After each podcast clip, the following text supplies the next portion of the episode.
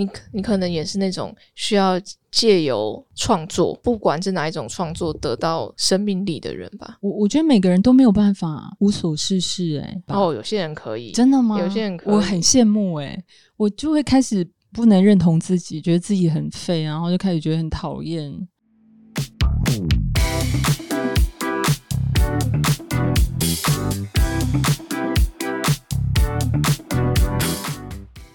嗨，大家见过得好吗？欢迎收听理科 PD。我们今天有一位特别的来宾要来跟我们分享一下，也不是算心路历程吧，但是就是聊聊他最近的心情好了。我们欢迎蔡淑珍小姐。嗨，各位听众朋友，大家好，理科你好，你好，你好，就一阵尴尬。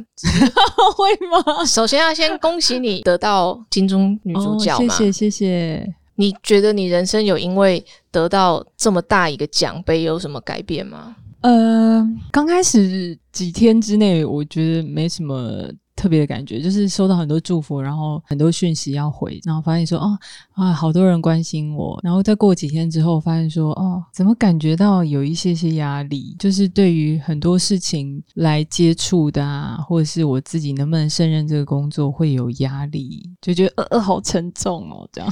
像是什么？像是担心自己做不到，或者是没办法符合人家的期待吗？对，比较是第二个。就我想说，嗯，拿了这个奖之后，我好像会比较严苛的看待自己，然后我也觉得别人会比较严苛的看待我。这样，我有我有这个想法啊。也许人家没有在乎这么多，可能自己想太多。有没有可能是因为你是之前从 model 转行变成演员，嗯，你自己在心理上就有一一一个坎要跨过去？我觉得应该是说每个层面好像都有很多坎这样子，就因为我这个条路走很很久嘛，大概十几二十年吧，所以就一直在过自己心里的坎啊，然后也有过这两份工作差异的坎。很多人其实有机会在他生命当中做职业上的转换，嗯那职业的转换一定会有非常多不一样的地方。这个心情上的调试，像我好了，我就是生医工程师，可是我有拍影片，嗯就会觉得我不是科班出身的嘛，我不是像大众传播他们学校有学这个东西，我是不是没有办法去胜任？就还是会有一些这样的心情。后来就是再拍、再拍、再拍，后来就觉得，反正如果觉得现在不够好，就再多拍几次，然后把之前的错误修正。那莫你是什么。样起心动念想要转换跑道呢？我一开始从来没有想过要当 YouTuber，我就只是觉得拍个影片上传而已，这在美国是一件很寻常的事情，很多人会哦 PO 家庭影片。那因为我那时候刚当妈妈，嗯就是小孩才几个月大而已，然后我发现很多一些似是而非的关于，比如说量体温这件事情好了，就有非常多谣言。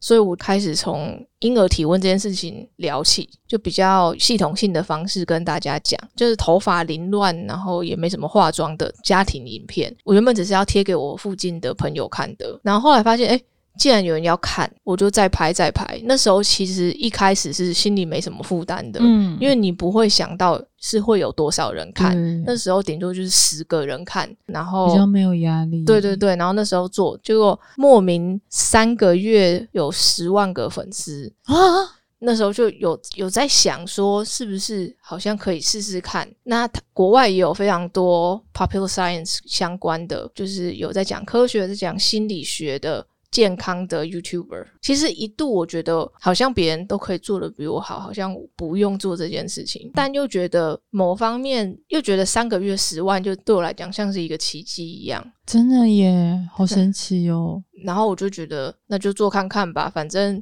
暂时也不知道不做可以干嘛，我就衡量嘛，做了对我来讲没损失，嗯。不做是也不会怎样，但是会我就好奇之后会发生什么事，嗯嗯，然后之后就九个月就百万订阅，嗯嗯所以我非常明白在转换跑道的时候其实是边走边看边，走边看。很迷失。其实。我比较是被被拖着走的，就我做模特儿，但我很清楚这个行业没有办法做很久，但一直在我没有什么选择的时候，我还是就一直待在模特的这个产业啊。然后走着走着就接触了戏剧，因为都是表演相关，当然接触的东西就是比较皮毛的东西，可是它让我产生了兴趣，我就想要了解这个表演工作，但好难哦，刚开始。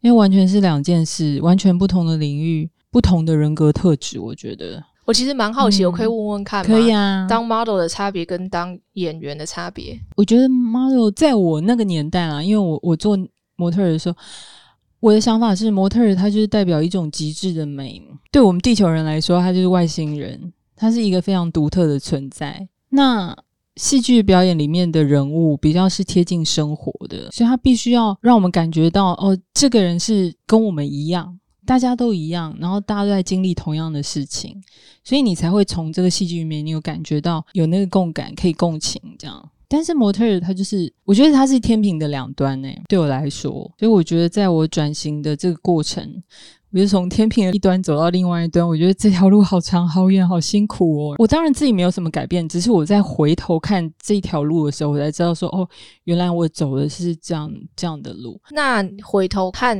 比如说十五年前的自己好了，因为你身材保持的非常好，我才外貌上是差不多的，但是在心态上，你有什么最大的改变？如果现在他坐在你旁边的话，你会觉得他哪里跟你最不一样？哦，还是很迷惘的阶段，因为我对于呃表演这份工作，就是演戏这个工作很向往，但很门外汉的感觉。有接触戏剧，然后每次都是触碰一点点。我讲一点，真是一点点哦，就是比如说来客串一天，然后也许我的戏份就在三集里面平均掉了，可能只有一集里面只有一场两场，所以我每次去我都是蜻蜓点水，我我总觉得我是一个过客。拍摄的环境很陌生，我谁也不认识，我也不是剧组的一份子，我就是来就是沾个酱油我就走了。可是那个带给我很不好的感觉，就是呃每一次进入这个工作环境，我都是一个过客，我好像不属于这个环境，大家也不欢迎我，可是大家在用放大镜检视我，那种很强烈的不安全感。然后我又常常进入这个环境，所以看我的作品集好像很多，我可能有五十个作品，可是有大部分都是蜻蜓点水。所以每次在进入这个产业，我都觉得我是零，你知道，我没有累积什么经验。然后在进入的时候，我就觉得，诶，我前面不是有很多作品了吗？为什么我感觉自己像个新人，然后表现这么差？所以那段时间，就如果说是十五年前，我就真的还就是在那个状态，我还没有办法享受表演。如果真的要我跟二零零七年的我说什么的话，我真不知道跟他说什么诶、我觉得就你会鼓励他继续做下去吗？用什么样的话他听了会比较舒服一点的说？好吧，那我就做。我了解我的个性，我要说什么都不会是很舒服。你就是要经历这一切。你之后就会得金钟影后哦，这样可以鼓励他吗？我可以想象，二零零七年我一定不相信这个事情。哦，我我应该会走向他，拍拍他的肩膀，说：“你有尽力，我知道。”这样。那你刚刚有稍微透露一下，感觉片场环境好像很可怕，大家用放大镜看你，你是真的有感受到有些人的不友善吗？还是你本身就是个没有安全感的人，到哪里都这样觉得？我本身也不是一个太容易有安全感的人，我承认。然后片场没有不友善，我觉得是我自己个人的的不安全感过于强烈，就是很担心自己没有把事情做好这件事情，让我一直都在一个很焦虑的状态。我是到很后期，在二零一五年的时候，我才真的有感觉到，哦，表演演戏是一件很快乐的事情，然后我可以决定的事情比我想象中的多很多。只要我遇到的那位导演愿意跟我沟通，然后他同意我们是共同创作，那我就觉得很开心。因为过去我都觉得好像别人隐隐约约的期待我要成为什么样子，然后我就觉得我被赋予那样的责任，我就要变成那样。因为我之前都演一些小三啊，或是说高傲的女强人啊，类似这样的种，那这样的标签就给我的一个既定的印象，我就觉得嗯，我就要成为他们想象的那样人，好像才是做到了他们的期待。但其实即即便是小三跟女强人，她都有不同的样貌，她还是有她的空间。我知道有空间，只是我不知道我可以跟导演讨论说我想怎么样，因为导演要管的事情真的太多，他只管得了主要的演员。我不是主要演员的时候，我就很难。要到一些时间去讨论这个东西。那我说为什么二零一五年我觉得我有这样的体验，是因为那个时候，呃，我主演了一部职人剧，叫做《剑士英雄》。那那个时候我就是女主角，我有时间跟空间跟导演沟通，我才真的感觉到哦，哦，原来我可以自己发挥，然后我可以自己有自己的想法。那共同讨论之后，觉得好或不好，我都愿意接受，因为我有这个讨论的空间，我就已经觉得很开心了。然后它真的是我身体里面长出来的东西，我觉得很有成就感。就是真正参与了创作之后得到成就感。对对，我才有真的觉得哦，原来演戏可以这么开心。我以前也觉得很奇怪啊。如果说拍戏这份工作是这么让人焦虑，然后这么没有安全感，这么痛苦的话，你不可能把这工作做成一辈子，我就会生病诶、就是心理、身体上都生病。因为我在那之前，我每天都是超级焦虑的，担心自己表现不好，又担心明天表现不好，各种担心，然后搞得自己很很辛苦。二零一五对你来讲是一个终于觉得演戏是件快乐的事情。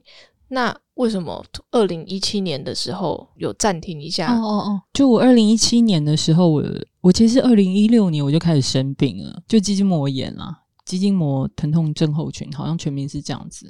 其实它是国民病，每个人都会有。呃五十肩就是一种肌筋膜炎，腰扭伤也是一种肌筋膜炎，或者是足底筋膜炎，就是其实一样，只是我是全身。我那时候是就是我身体已经失衡了，之前有受伤过，我身体已经失衡，左右失衡，我可以感觉我左右边的臀部施力的感觉不一样，右边比较使不上力，那其实那就很有问题了。然后来我因为想要拍《健身英雄》，我想要训练我的肌肉动作可以快一点，所以就大量的训练，我一个礼拜的练四天到五天这样子。后来就加重了我是身体失衡，我就上半身在右边，下半身在左边，我脊椎还旋转，那个疼痛是不会停下来。然后我找了非常多的医生，尝试了各种方法，因为这种这种病症啊，你不是看了医生，然后吃了药，你马上知道会不会好，是你两三个月后你才会知道会不会好。每次疗程就两三个月后，所以经过一一年两年，我真的对我自己康复心就一直往下掉，就是我的身心灵状态变得很差很差很差，没有想要再往前的动力。是刚好二零一七年，呃，梦洁导演就就是女外科的导演，他就拿了这个小说给我，那跟我说，嗯，如果你觉得这个小说很有意思，我们就一起来做。就是他的意思就是说，我们一起开发这部戏，那才让我觉得，才让我觉得哦，我生活找到一个重心，这样。我我其实到现在还没完全好啦，可是我心理状态已经好很多了。你可你可能也是那种需要借由创作，不管是哪一种创作，得到生命力的人吧。我我觉得每个人都没有办法无所事事、欸，哎，哦，有些人可以，真的吗？有些人可以我很羡慕哎、我就会开始不能认同自己，觉得自己很废，然后就开始觉得很讨厌。那如果有一天老了退休了，你就是只要把自己养好，你还会这样觉得吗？不会，因为我讲的很废，就是真的什么都不做，不包括好好过生活，把自己养好。退如果退休，我会好好的煮顿饭给自己吃，然后规律的运动，然后去做一些我想做的事情，比如说去户外啊或旅行啊这种，在我认知里面不是很废啦。我觉得就是很会照顾自己这样。那你现在有吗？你现在有安排时间让自己去做顿饭给自己啊，或者是去旅行，或者是做任何自己想做的事？做顿饭真的比较少，就是一些简单的东西。因为我现在是单身的状况，或诶者是跟朋友等一下吃饭。所以你要非单身状况才做给人家吃哦，你呃不会照顾自己做给自己吃。就觉得有点烦。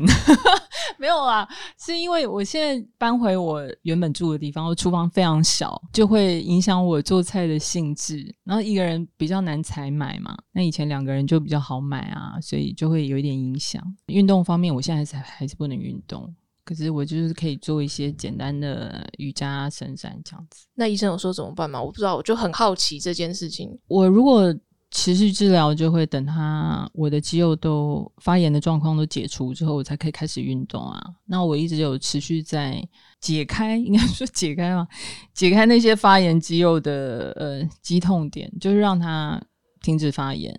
有很多硬掉的肌肉，它是没有办法完整收缩的。那你没有办法完整收缩的肌肉，你又去使用它的话，它就会发炎，就会代很多代偿。代偿是很可怕的事情。我不知道，我从小嗯看那个骨科，就是那个复健科看到大，所以我很明白这种这种痛是很难跟人家解释的，然后也不是吃止痛药就可以好的。因为二零一六到现在已经七年了，对啊，快要八年了。每当有人问我说：“诶，都那么多年了，他会好吗？”我的心都要碎了，你知道吗？我说：“呃，会好，会好。”我很难跟人家解释说，哦，我现在到底是做什么样的治疗，或者说我现在恢复的状况是什么。说话的艺术，大家 不要这样子。可能没有经历过这种疼痛的人很难理解。我我相信听众啊，一定也有某些你很难跟人家讲的一些自己有的症状，不管是心理上还有生理上。嗯，其实大家问一下是随随口关心一下，可是我们心里知道的是，真正要对抗的都是我们自己。除此之外，对于未来你有什么规划吗？接下来的一两年，我现在处于一个不是很好的状态，我自己觉得，就是我这对很多事情都提不起劲。那我没有打算抗拒这个感觉，我就是就让它发生。什么时候会比较好一点，我也不知道，我也还在找原因是什么。这样那你害怕吗？